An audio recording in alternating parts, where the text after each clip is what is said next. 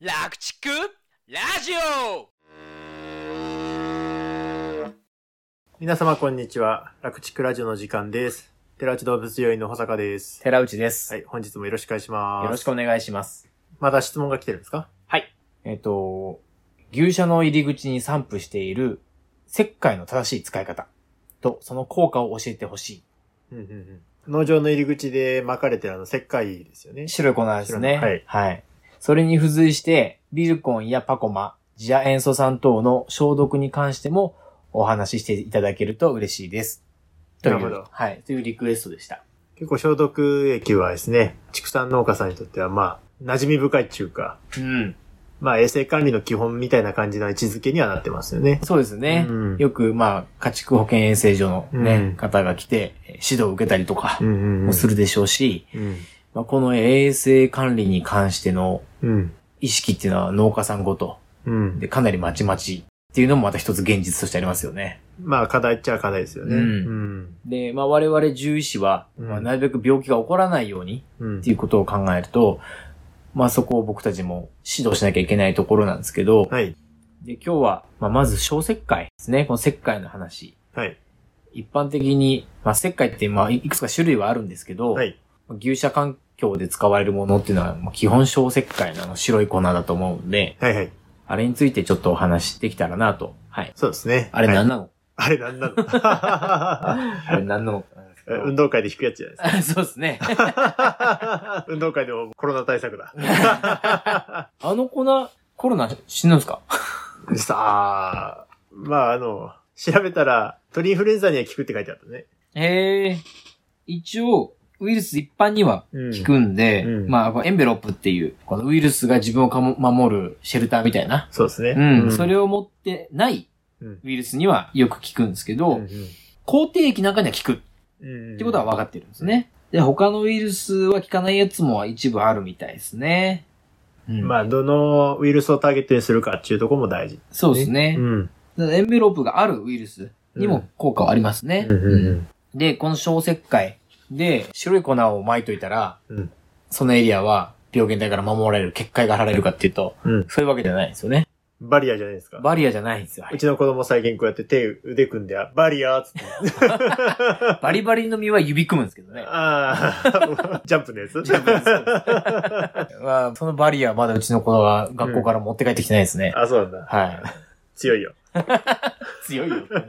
もう、石灰撒いとけば、ね、牛舎から病気がなくなる、あるいは入ってこないっていう、そういう結界ならいいんですけど、うんまあそういう万能なものではなく、あくまでちゃんとした使い方をしないとダメだよっていう話なんですけど、はいあの、小石灰の粉っていうのは、うん。それ自体では中性。酸とかアルカリっていうとそうこでろのす。ア中ル性。カリ中、アルカリ中性酸性の中うんうんで、中性なんですけど、うんこれが水と反応すると、強アルカリっていう、アルカリに振るんですね。はい、うんそうなんです。で、これが強い消毒効果を持ってるわけですね。強アルカリになることで殺菌作用が出てくると。はい。っていうのが基本の使い方うんうんになります。じゃあ、水がなければ、まあ基本的に殺菌効果がないっていうふうに考えていいんですかね。そうですうね。んそれがあるだけでは。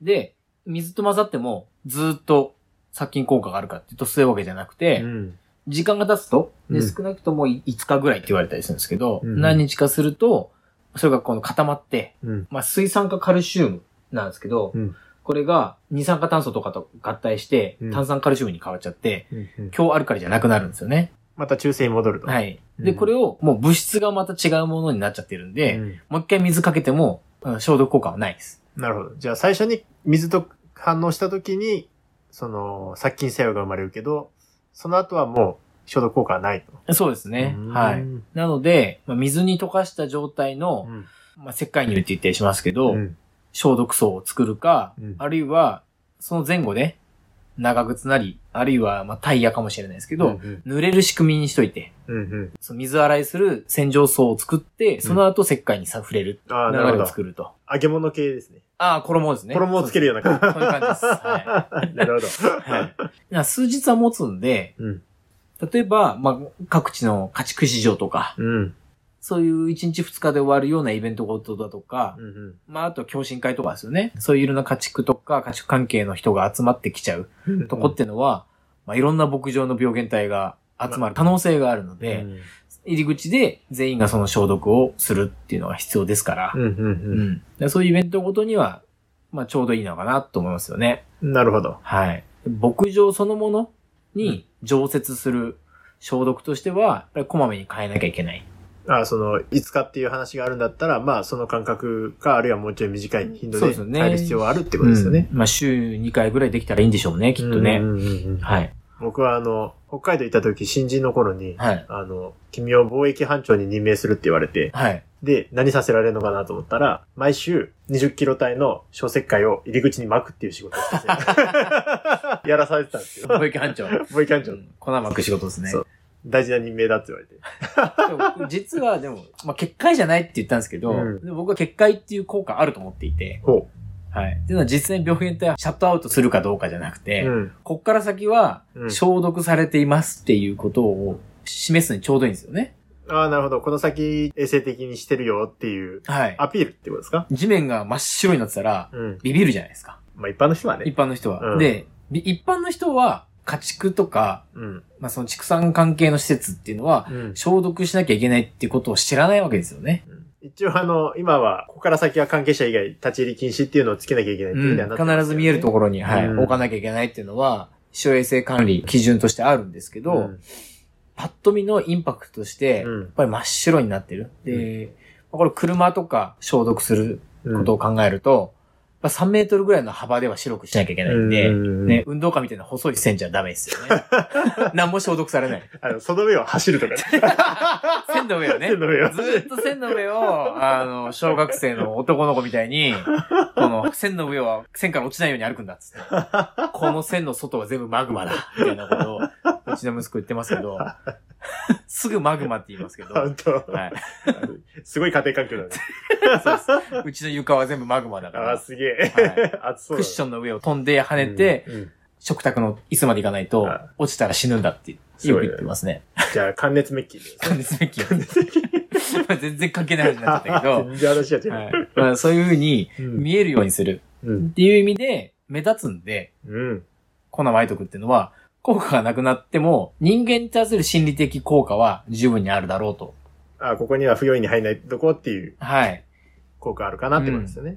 うんうん。スタッフから見ても、ここからは消毒する場所ですよっていうのはよくわかると思うんですよね。あそれは大事ですね。うんうん。だからそれを踏まえて、一番外側の消毒エリア、うん。で、まあ、もう、もう一重ぐらいの、うんうん。あの、石灰の消毒エリアを作ったり、うんあるいは、それとまた別で、うんあの、敷地に入ったら、その、白い線越えた後、うん今度は、このボタンを押すと、上からこう消毒液がうん。落ちてくるようになってるとか、うん。うんあの、一段深くなってて、車が入る消毒層とか、まあそういうものを作っておくっていう風に、まあ、これがあれば大丈夫っていうよりかは、複数の消毒の段階を作っておくっていうのが大事ですよね。うんたまにあの農家さんで、踏み込み層の中に小石灰を入れてる人もいますよね。うんうんううん。まあ今回の話聞いて思ったのが、たまに、あ、ここにあると思って踏み込んだら、カッチカチに硬くなってることだったんで、あれもあ炭酸カルシウムになってる。そうですね。じゃあ、農家さんもバレちゃいますね。そうですね。 あ、これしばらく変えてねえな。硬かにっ。なったてるのはダメですね。はい農家さんもね、くれぐれも見られてます から、お気をつけて。だから一回、バットの中にう、ん。小石化を、の粉が入っててう、ん。それを消毒素として使いたいんだっていうことであれば、うんその手前に、まず長靴をうん。濡らす水だけが入ったバットがあって、うん。で、濡れた長靴でそのまま小石灰の中に足入れるっていう流れじゃないと意味がないのと、まあ、そもそもん汚れた靴でそのまま入ったら意味がないですからね。そうですね。まあ、あの、水洗層と消毒層みたいな感じにしないといけないですね、うんどの道。うんうん使い方としては、うんそもそも消毒する時点で長靴はある程度綺麗じゃないと。まあ、そうですね。はい。うん有機物を入れちゃ意味意味がないんで、うん綺麗になった状態で、そこに付着している微生物を消毒すると。で洗い落とせるものは落とした後じゃなきゃダメだよっていうことですよね。そうですね。その工程を踏むっていうことは大事ですね。うん。ですね。とりあえず今日は小石灰の話だけはい。したんで、うんまあ今度は踏み込み層いろいろな話もちょっとしてみましょうかね。わかりました。はい。はいじゃ。あまた次回ということで、はい。そうですね。ということで、以上になります。ありがとうございましたあり。がとうございました。この番組の情報はなるべく科学的知見に基づいてお送りしておりますが現場での経験則や個人的な見解も含まれております牛の治療に関わることはかかりつけの獣医さんとよく相談の上ご検討ください本日の番組はいかがでしたか番組への感想・質問はこちらまでファックス番号028-675-5975 e メール